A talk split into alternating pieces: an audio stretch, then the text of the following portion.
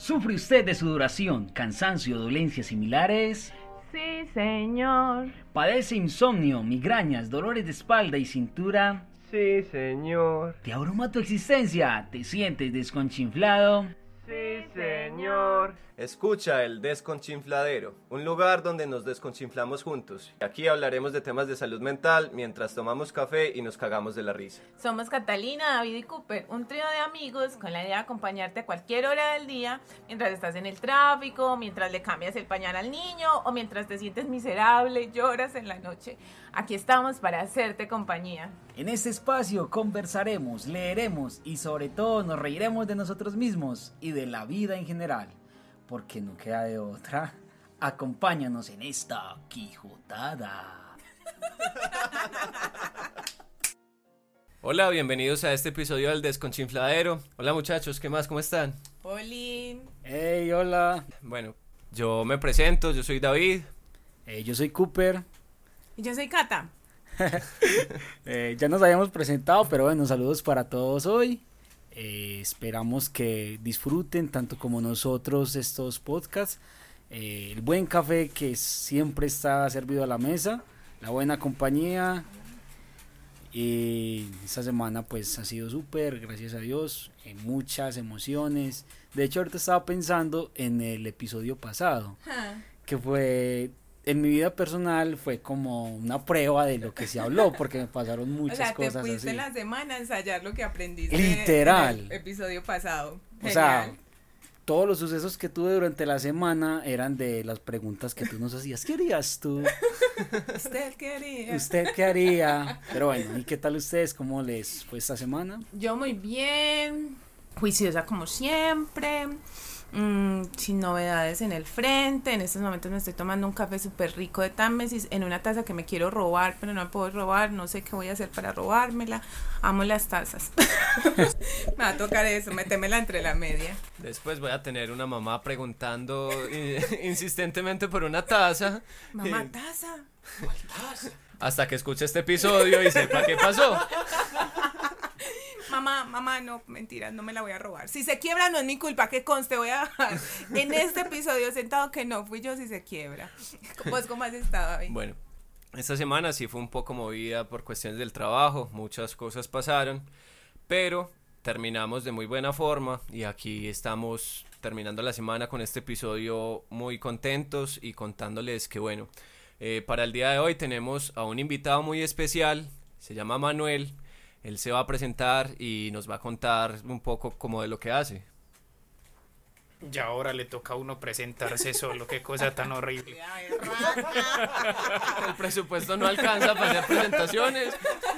Bueno, yo soy Manuel, soy psicólogo, se me está quemando el cerebro haciendo una maestría en salud mental, que después de dedicarle bastante tiempo a estudiarlo, definitivamente no sé qué hijo de putas es salud mental, pero ahí vamos dándole. Igual el trabajo va de la mano de, de esto y la mayoría de tiempo está dedicado pues como a este ejercicio académico.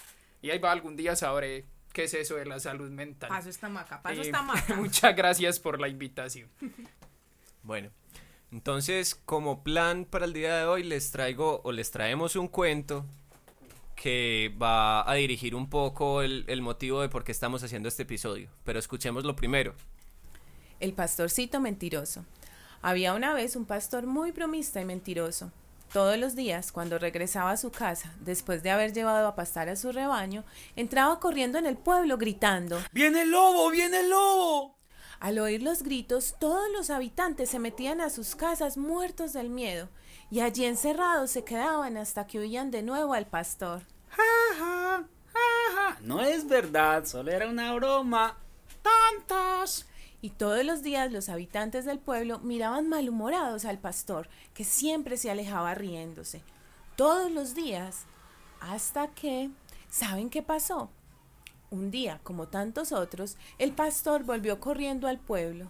Gritaba tanto o más que en otras ocasiones, ¡El lobo! ¡Viene el lobo! ¡Viene el lobo! pero esta vez corría más deprisa de lo normal y gritaba también más fuerte de lo normal.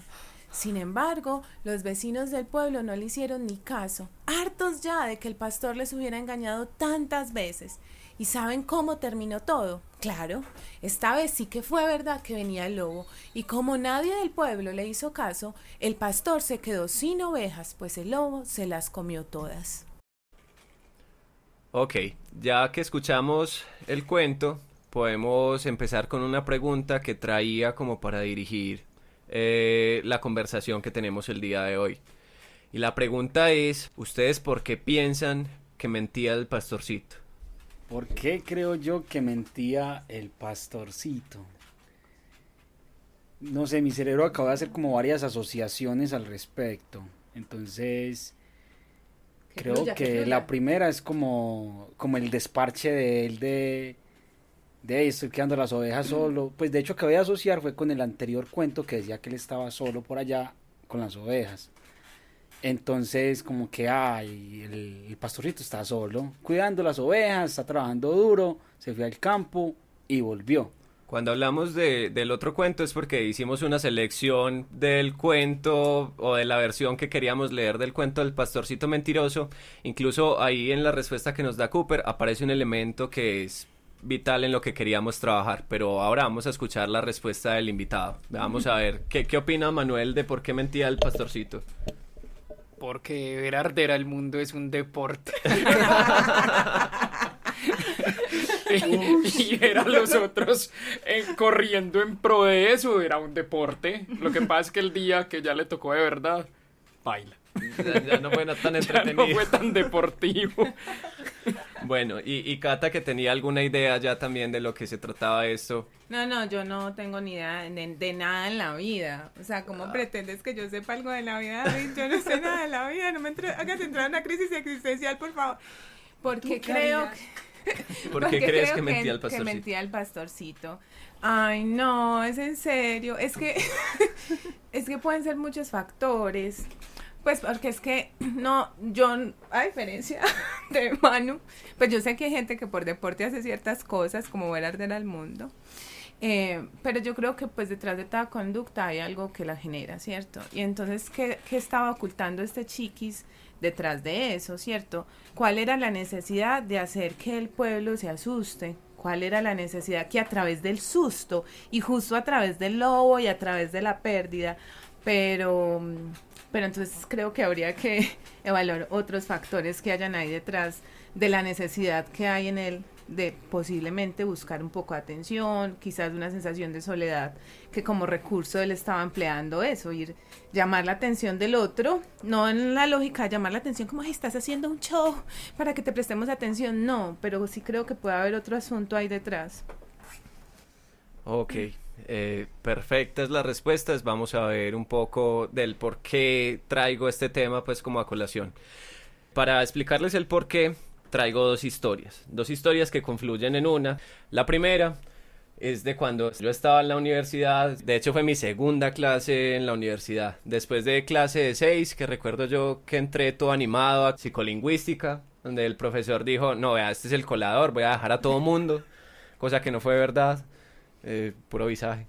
Yo tengo que aclarar que yo soy una generación mucho más vieja, sí, aunque mi voz suena hermosamente joven, no me tocaron esas clases que a ellos les tocaron. Ella siempre aclara eso, incluso cuando vimos un curso juntos. Nosotros somos más grandes que los demás. Mentira, solo que es que no me acuerdo haber visto clase con él. Bueno, pero la clase en cuestión, que la que fue la segunda, fue Fundamentos de Psicoanálisis.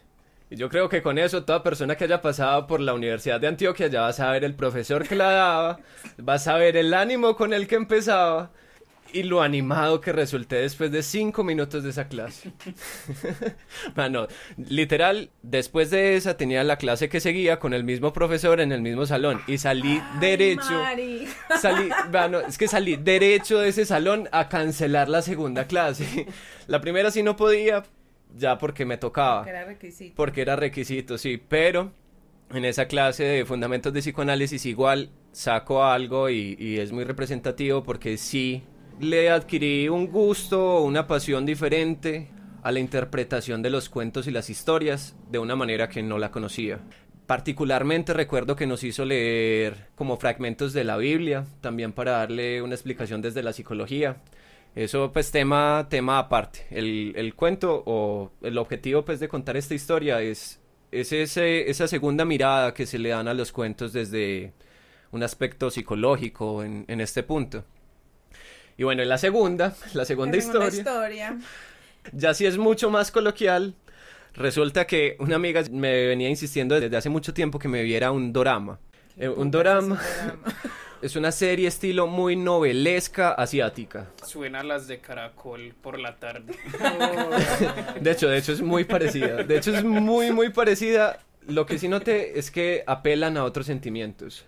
Nosotros, o al menos eh, de este lado del mundo, lo que noto que se hace mucho en las series es apelar mucho como a, a la rabia, al temor, el desconsuelo, las situaciones problemáticas. Eh, sí noté viendo esta serie que tiene diferencias muy grandes. Pero diga cómo se llama, marica, pero yo ya me la quiero ver. Bueno, esta, esta en particular se llama Está bien no estar bien.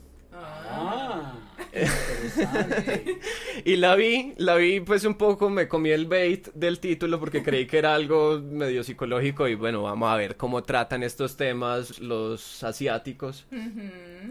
No sabía qué me podía esperar y hay cosas muy interesantes que se pueden ver en este tipo de seriados. Por ejemplo, quedé con unas ganas irrefrenables de conocer Corea. Eh, los escenarios que se muestran en la serie son muy bonitos. Me, me gustaría conocer Corea, las ciudades, son espacios muy bacanos. Pero, bueno, y ya entrando pues en el tema de la historia, en, en uno de los capítulos se hace una pregunta bastante particular, que es también esta que, que dirige el cuento. Más que nada es, ¿por qué mentía el pastorcito? En, el, en la misma serie se da una respuesta. Una respuesta que a mí me llamó mucho la atención y por eso quise como traerlo a colación. La respuesta es porque el pastorcito se sentía solo. En el momento que yo escuché como esa frase, porque incluso no es algo Qué como, como trascendental en la serie, sino que es- es- lo mencionan de paso, como que me hizo un clic, como que, hey, sí, de verdad, pues es que, eh, como ahorita Cata lo decía también en, su respuesta, es que todo comportamiento tiene un precedente, tiene un porqué. Entonces, como pensar el por qué. ¿Por qué el pastorcito mentía? Y de hecho, ¿qué implicaciones tendría eso para el cuento si decimos que el pastorcito mentía porque se sentía solo? Yo creo, de hecho, en la serie le dan un giro porque hacen ver a los habitantes del pueblo como si fueran Los malvados, como si fueran realmente esa parte complicada o a, o a trabajar. Bueno, también tengo una aclaración pues que hacer, eh, dándole como otra mirada a este cuento. Esto no se trata de la cultura de la cancelación o de hacer pues como una mirada, ay no, claro, es que no, es que ah, lo- los, los del pueblo eran los malos, entonces eh, tenemos que cambiar y saquemos las antorchas y quememos al autor del cuento. No, no, la idea no es esta, ¿cierto? Pero sí podemos analizar algunas, algunos aspectos o algunos temas que se derivan de esto. Bueno, según eso, es importante tener en cuenta que tenían un niño trabajando. ahí, ya Muy está- bien. ahí ya están como irrumpiendo en la ley. El pastorcito no quería trabajar. También es un buen punto de vista. De hecho, eh, Cooper, ahora sí con toda esta explicación, ¿qué piensas de por qué mentía el pastorcito? Es muy curioso porque todos de niños nos fascinaba y aún nos fascinan los cuentos, pero creo que la emotividad que le poníamos cuando éramos más chiquis era más de la que quizás le ponemos ahora. Porque en ese momento nuestra mente o lo que éramos era todo el tiempo como en un mundo de, de, de soñar, de crecer, de, fantasías y de vainas así. Entonces siempre nos eh, entendíamos o interpretábamos todas las historias desde la óptica con la que nos la mostraban. Y todavía nos mostraron que el malo era el pastorcito mentiroso Por porque, porque pon- ponía a toda la, a toda la comunidad a- a- a en pro de él. Y, y yo creo que eso- eso que nombras ahí, Cooper, es súper importante porque en efecto, claro, cuando somos peques, pues el cerebro no se ha desarrollado, se demora mucho en desarrollar, cada etapa implica un desarrollo diferente, etcétera, etcétera. Sin embargo, ¿cómo se nos enfocó este cuento siempre? ¿Cierto? Y es desde, desde el pastorcito es un mentiroso. Y por mentiroso, por poner a sufrir a la gente del pueblo, vea, chupe por bobo, por mentiroso. Entonces usted no puede decir mentiras porque si usted miente a usted le comen todas las ovejas. Entonces, desde donde empezamos también a aprender a juzgar, ¿cierto? Ese deber ser. Pero más allá de eso es ¿qué hacía que el niño mintiera? O sea, era un chiquis, como dice Manuel, y eso es muy importante. Mano, yo no lo había pensado, marica, es verdad. Tenían trabajando a un niño.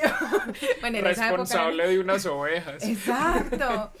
Y exacto, ¿qué implica que un niño esté por allá en un pastizal o como sea que la vaina de llame, solito, cuando necesita desarrollar esa interacción social, por ejemplo, y una serie de habilidades que depende de la edad en la que se encuentre?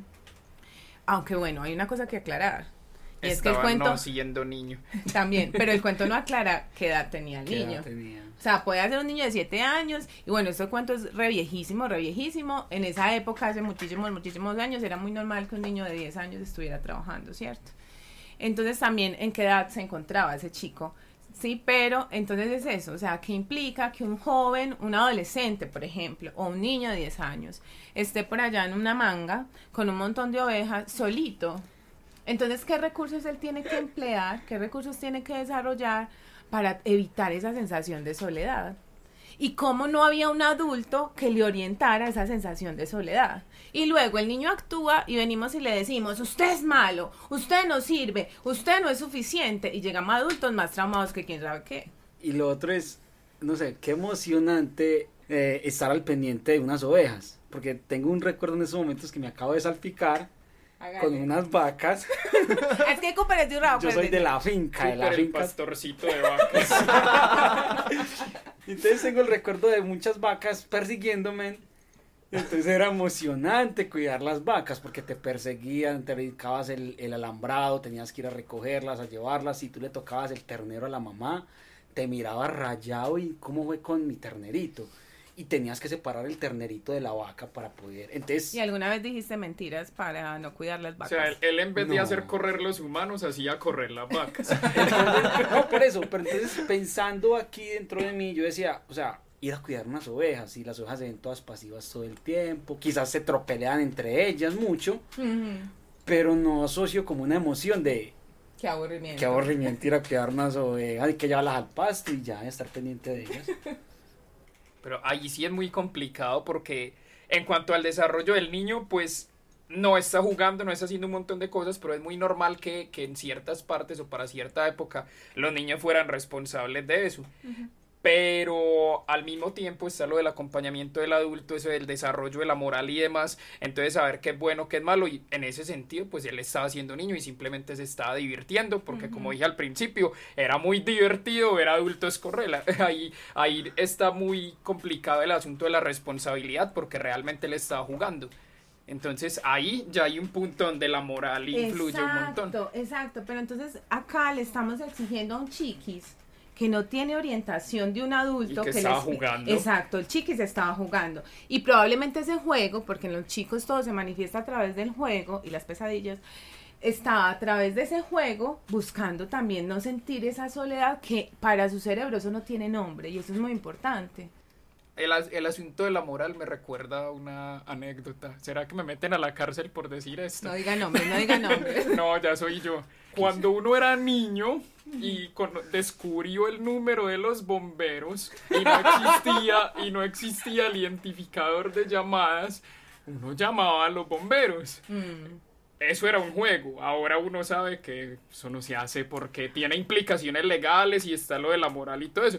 Pero entonces está ese punto del niño jugando y, ver arder ¿Y qué hacía? Por eso, pero ¿qué hacía que el niño llamara a los bomberos, porque el niño sabía que le iban a contestar. Era gracioso. Y sabía que le iban a contestar, más esa cosa graciosa que tú, que tú estás mencionando.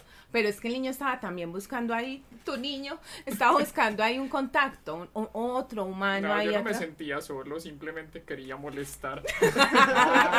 ay, de, ay, de chiquis a chiquis. Bueno, y ahí, ahí en ese punto también, pues traigamos eh, cuál es la moraleja que nos deja ese cuento, como lo mencionamos ahorita. Hablábamos de que la moraleja que nos deja la fábula, porque es, es, una fábula entendida como tal, es que las mentiras están mal. Las mentiras son malas y básicamente eso por encima de cualquier otra cosa que se pueda sacar del cuento estaría como predominante, ¿cierto?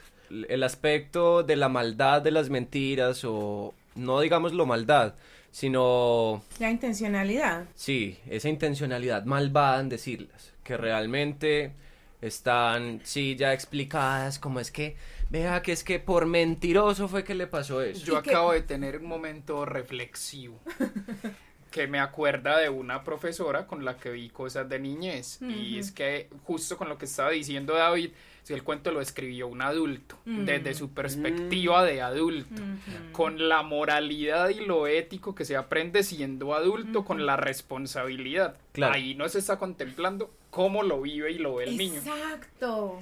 También, también es importante y ahorita uno con algo que decía Catalina y es que tenemos que ver los tiempos. ¿Me puede decir Cata? Me siento mismo. eh, que, que dice Cata aquí, pero es, es acerca de la anacronía, de pensar con los ojos del hoy, digamos, como todas estas vivencias que se vivían en el pasado. Y por encima, por fuera de, que el niño fuera un niño pequeño, que estuviera en el campo, que de pronto estuviera ya solito y que en un momento dado esto fuera normal. No es tanto como, como pensar, ah, no, es que era normal que los niños se quedaran allá solos, sino también la intención de esta charla es también pensar por qué, por qué estaba allá, por qué respondió como respondió, cuál- por qué ese accionar que tenía y por eso pues ahí ya les, les traigo la pregunta y es, ¿ustedes qué piensan de las mentiras en los niños?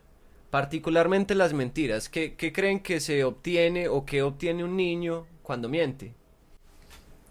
Pues acabé de pensar en, en un niño muy bebito, en un bebé. Bebito, bebé. Bueno, acabé de pensar en en un bebé. Porque creo que eso viene en nuestro ADN.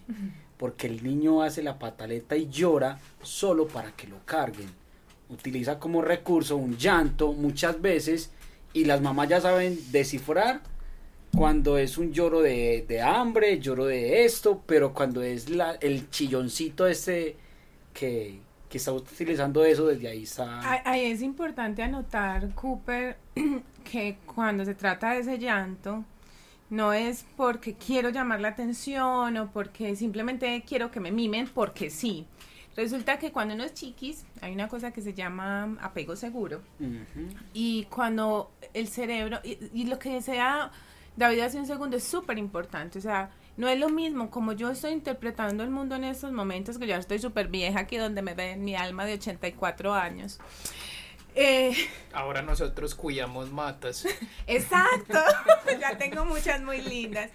No es lo mismo como yo interpreto el mundo ahora y como interpreto mi pasado a como lo estaba interpretando cuando lo estaba viviendo. Y eso es súper importante. Entonces, el chiquis, cuando llora, está lleno. O sea, ya comió, ya cagó, ya lo bañaron, está calientito, tiene pañal limpio.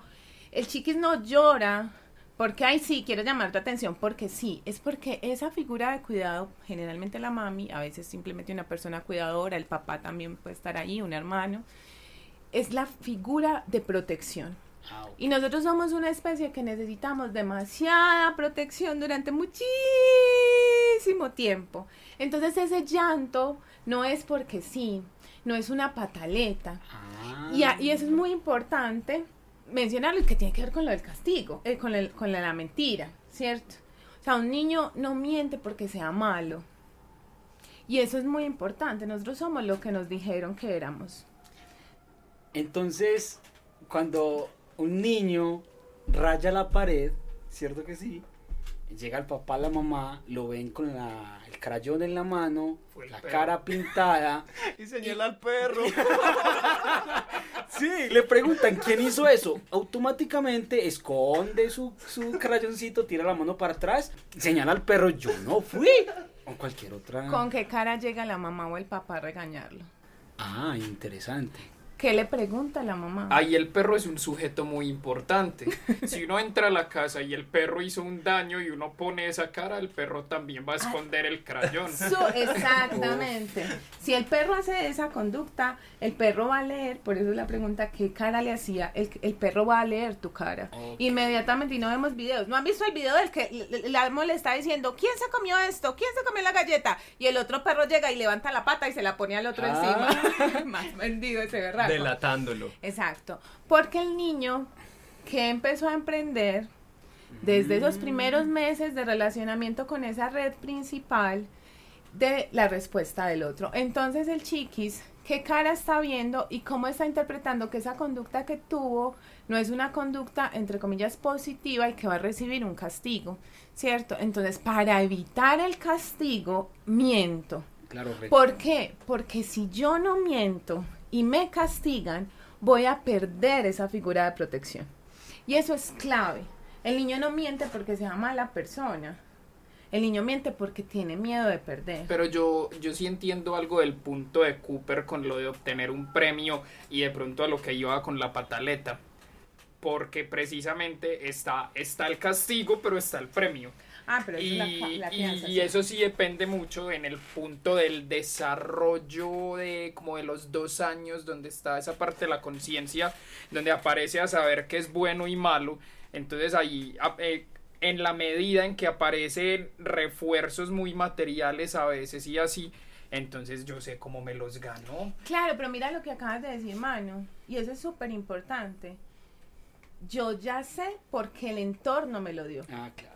¿Cierto? y sé Sí, cómo me lo gano Y sé cómo me lo gano. Pero si mi entorno desde el principio no es un entorno aversivo, yo no tengo que ir a buscar esas recompensas. Y es normal que lo hagan, ¿cierto? Pero yo como el entorno protector, ¿cómo estoy reaccionando a la mentira? ¿Cómo estoy reaccionando a la conducta? Va a ser más como una respuesta a esa mirada penetrante o a veces la voz, la voz, el tono con el que la mamá llega y, oh rayos. ¡Oh, rayos!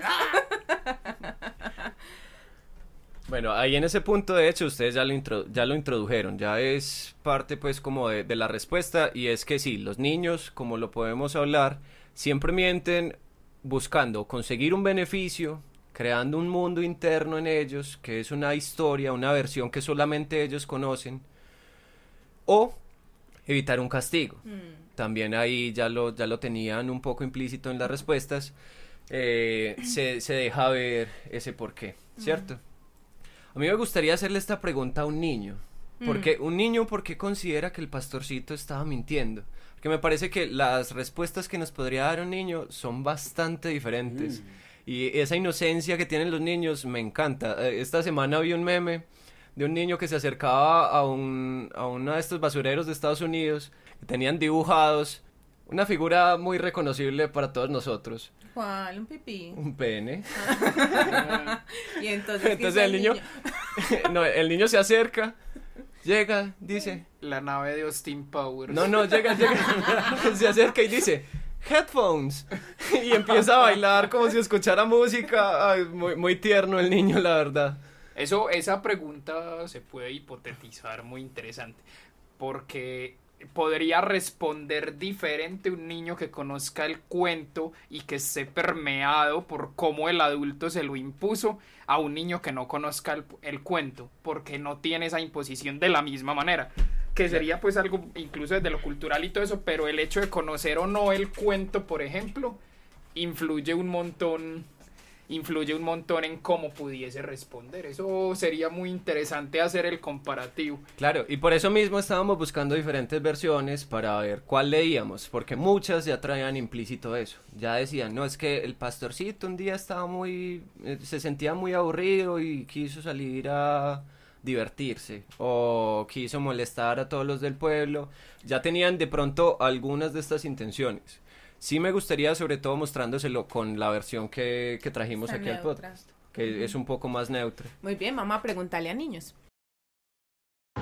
Tal vez porque él, él cuando dijo la mentira, él porque le quería bur- se quería burlar de la, de la, de la gente. Y, y en la otra no le creyeron porque estaba, le, le hizo una broma a ellos porque era, está, porque era, estaba muy mentiroso. Y, y en la otra se, le comió- se les comió las ovejas y ya. ¿Y por qué crees que él les dijo mentiras a los habitantes? ¿Por qué crees que él les dijo que venía un lobo cuando no venía? Tal vez fue que les quería hacer una broma, se quería burlar de, de ellos. ¿Por qué crees que él se quería burlar de ellos y hacerles una broma? No, no sé. Tal vez él quiso, o él, tal vez él quiso. Listo, dale, muchas gracias. Eh, tío, porque él mentía. Tío, le gustaba hacer correr la gente. Yo creo que le gustaba hacer correr la gente, por eso, me- por eso mentía el pastorcito. Entonces, bueno, entonces les decía pues que eh, algo que quería agregar era algo que, que está en un libro que se llama Psicoanálisis de los cuentos de hadas. El autor se los debo, pero eh, básicamente decía que a través de los cuentos de hadas, la importancia que tenían los cuentos de hadas para, la, para el desarrollo de los niños, es básicamente construir ese sentido. Eh, que a través de las historias, a través de preguntar esos porqués, por qué mentía el pastorcito, por qué pasó esto, por qué la gente no le creyó, se construye una narrativa, se construye el sentido. Básicamente, a través de estos cuentos o de estas historias, los niños aprenden a tener una mirada del mundo. Aprenden también algo que ahorita mencionaba Cooper, que es, o no, no recuerdo bien si era Cooper o Manuel, era que mencionaban que el niño construye la narrativa, construye su historia a través de la mirada también que se le da en esos cuentos. Eh, esa construcción de sentido a través de los cuentos de hadas se da mucho. De, hecho, muchas de las fantasías, moralejas, eh, casi que el, el 100% de la moralidad occidental que tenemos nosotros se construye a través de esas historias, a través de esas narrativas. Y sobre todo si entendemos que una historia no es solamente el cuento, la fábula que, que tenemos como más, más a la mano, también entraría ahí también la explicación religiosa, Hasta los mitos urbanos tienen que ver ahí. de las costumbres del lugar, sí, también eso ahí me lo mencionaste, me lo trajiste al- a la palabra con esta palabra de los mitos, sobre todo aquí nosotros que tenemos tanto esa cultura de el mito y el cuento de los abuelos para asustar a los hijos, a los nietos, me parece interesante. El adulto le dice mentiras a uno, entonces se lo va a llevar el señor del costal o el coco. ¿Por qué miente el adulto?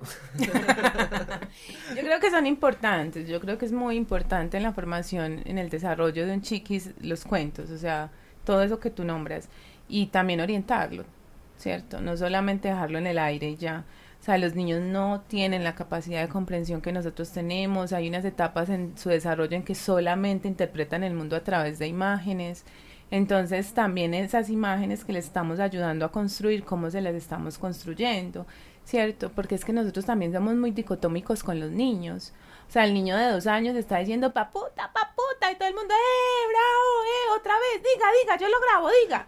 Y llega a los siete años y dice, hijo de puta, y de una, tenga en la jeta le doy, porque usted no puede decir groserías.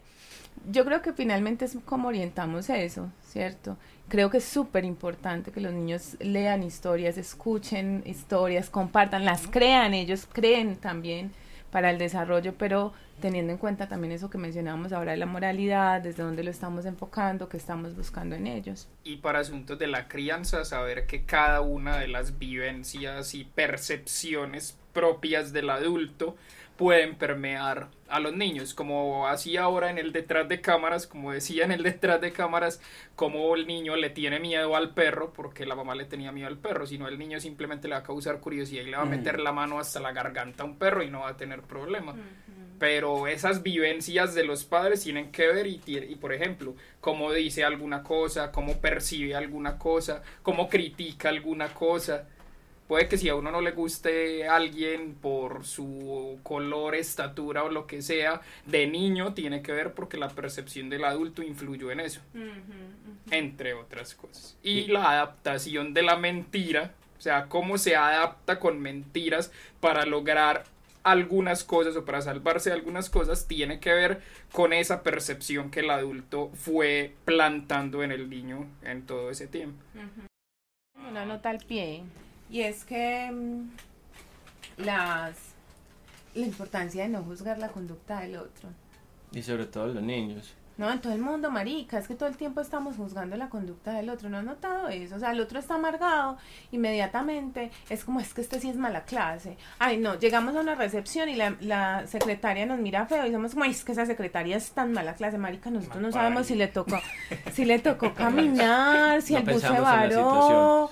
O sea, claro, nosotros como individuos, nuestro compromiso es como hey, evalúa tu situación y evalúa tu conducta. El mundo no tiene la culpa de tu realidad. Y bueno, pero también nosotros desde la empatía, un poco lo que hablábamos el, el episodio Me anterior. acabaste de enseñarle a no prenderle las luces altas al que viene con las luces altas. Exacto.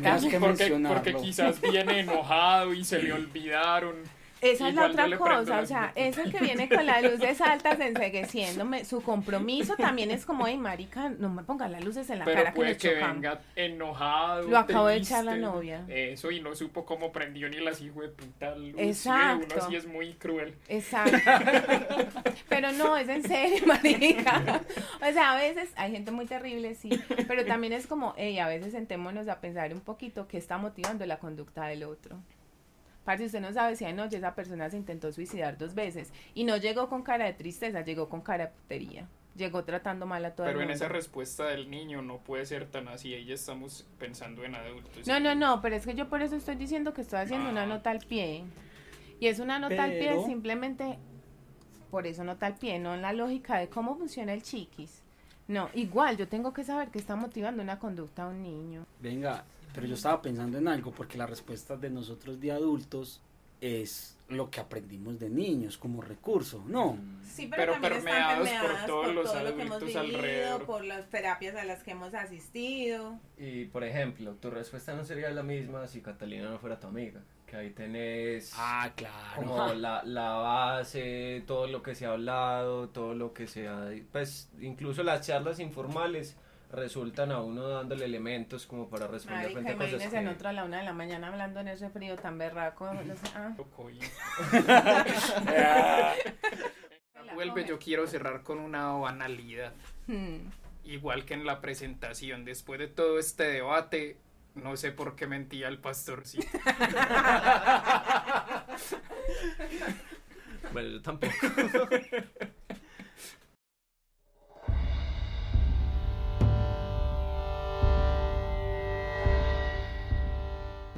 Mito o realidad. En esta sección vamos a desmitificar algunas afirmaciones que hay en torno a la salud mental. Vamos a definir si es un mito o si es una realidad. Afirmación. Los niños no tienen problemas de salud mental. Eh, los niños desde muy pequeños pueden presentar señales o algunos signos que pueden evidenciar trastornos o problemáticas de salud mental, no necesariamente trastornos, pero sí, pu- sí puede empezar a evidenciarse alguna problemática. En especial, aproximadamente a los 14 años empiezan a definirse diferentes trastornos que pueden venir de la sintomatología presentada antes, bien sea por exposición a eventos, por asuntos de crianza o incluso por cuestiones desde lo genético. En, eh, en muchos de los casos no se atiende adecuadamente desde edades tempranas y por ello vienen y aparecen problemas más graves, por decirlo de alguna manera.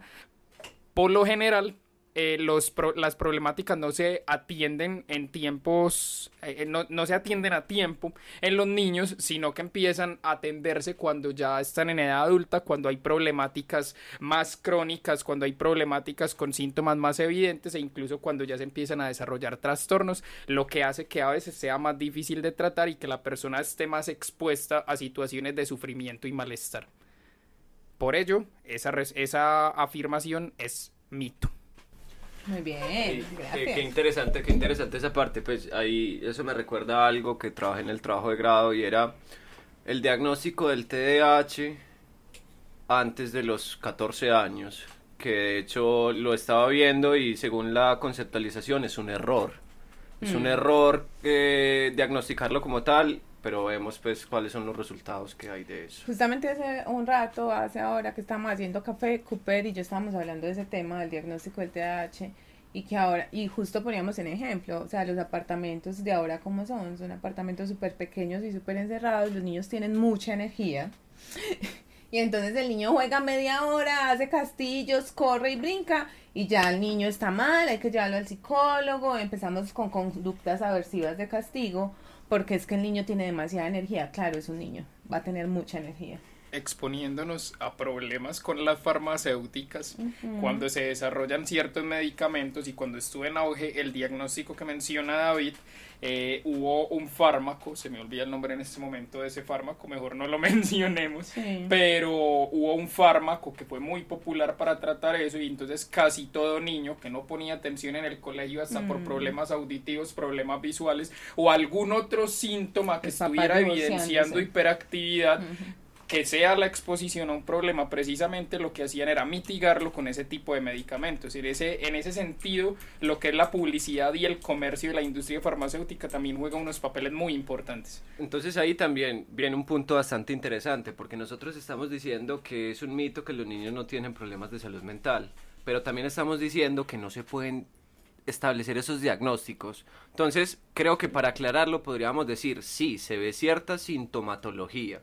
Sin embargo, y, y problemas y esa es la que hay que atender, y esa es la Eso. que atender, la sintomatología. Eso. Pero no quiere decir que todo el niño que esté corriendo y saltando tenga TDAH. o ya esté con un diagnóstico establecido, porque precisamente entre los criterios diagnósticos están unos periodos, un tiempo en el que ya debe haberse presentado esa problemática y me parece pues muy curioso como el, el, el asunto, esa dicotomía entre decir que los niños tienen problemas de salud mental, pero no debemos llamarlos por, por los diagnósticos, por trastorno como tal establecido, sí habría que hacer ahí como una pequeña salvedad.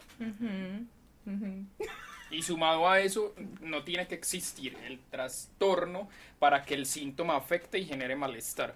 Es decir, y pasa en la edad adulta, yo puedo estar expuesto a algo, eso me genera síntomas, yo no tengo trastorno de nada por el tiempo de duración, por cómo Por se está presentando, pues. por qué se combina, pero de todas maneras eso me genera malestar, eso me afecta mi vida diaria, eso me afecta mi empleo, me afecta mi desarrollo y demás. Y en los niños cualquier situación incluso puede magnificarse, generar ese tipo de síntomas con los que van a cargar toda su vida y cuando llegan a la adultez ahora sí puede ser el precursor de un trastorno. Entonces, los niños pueden tener problemas de salud mental y es importante estar alertas a las señales que presentan.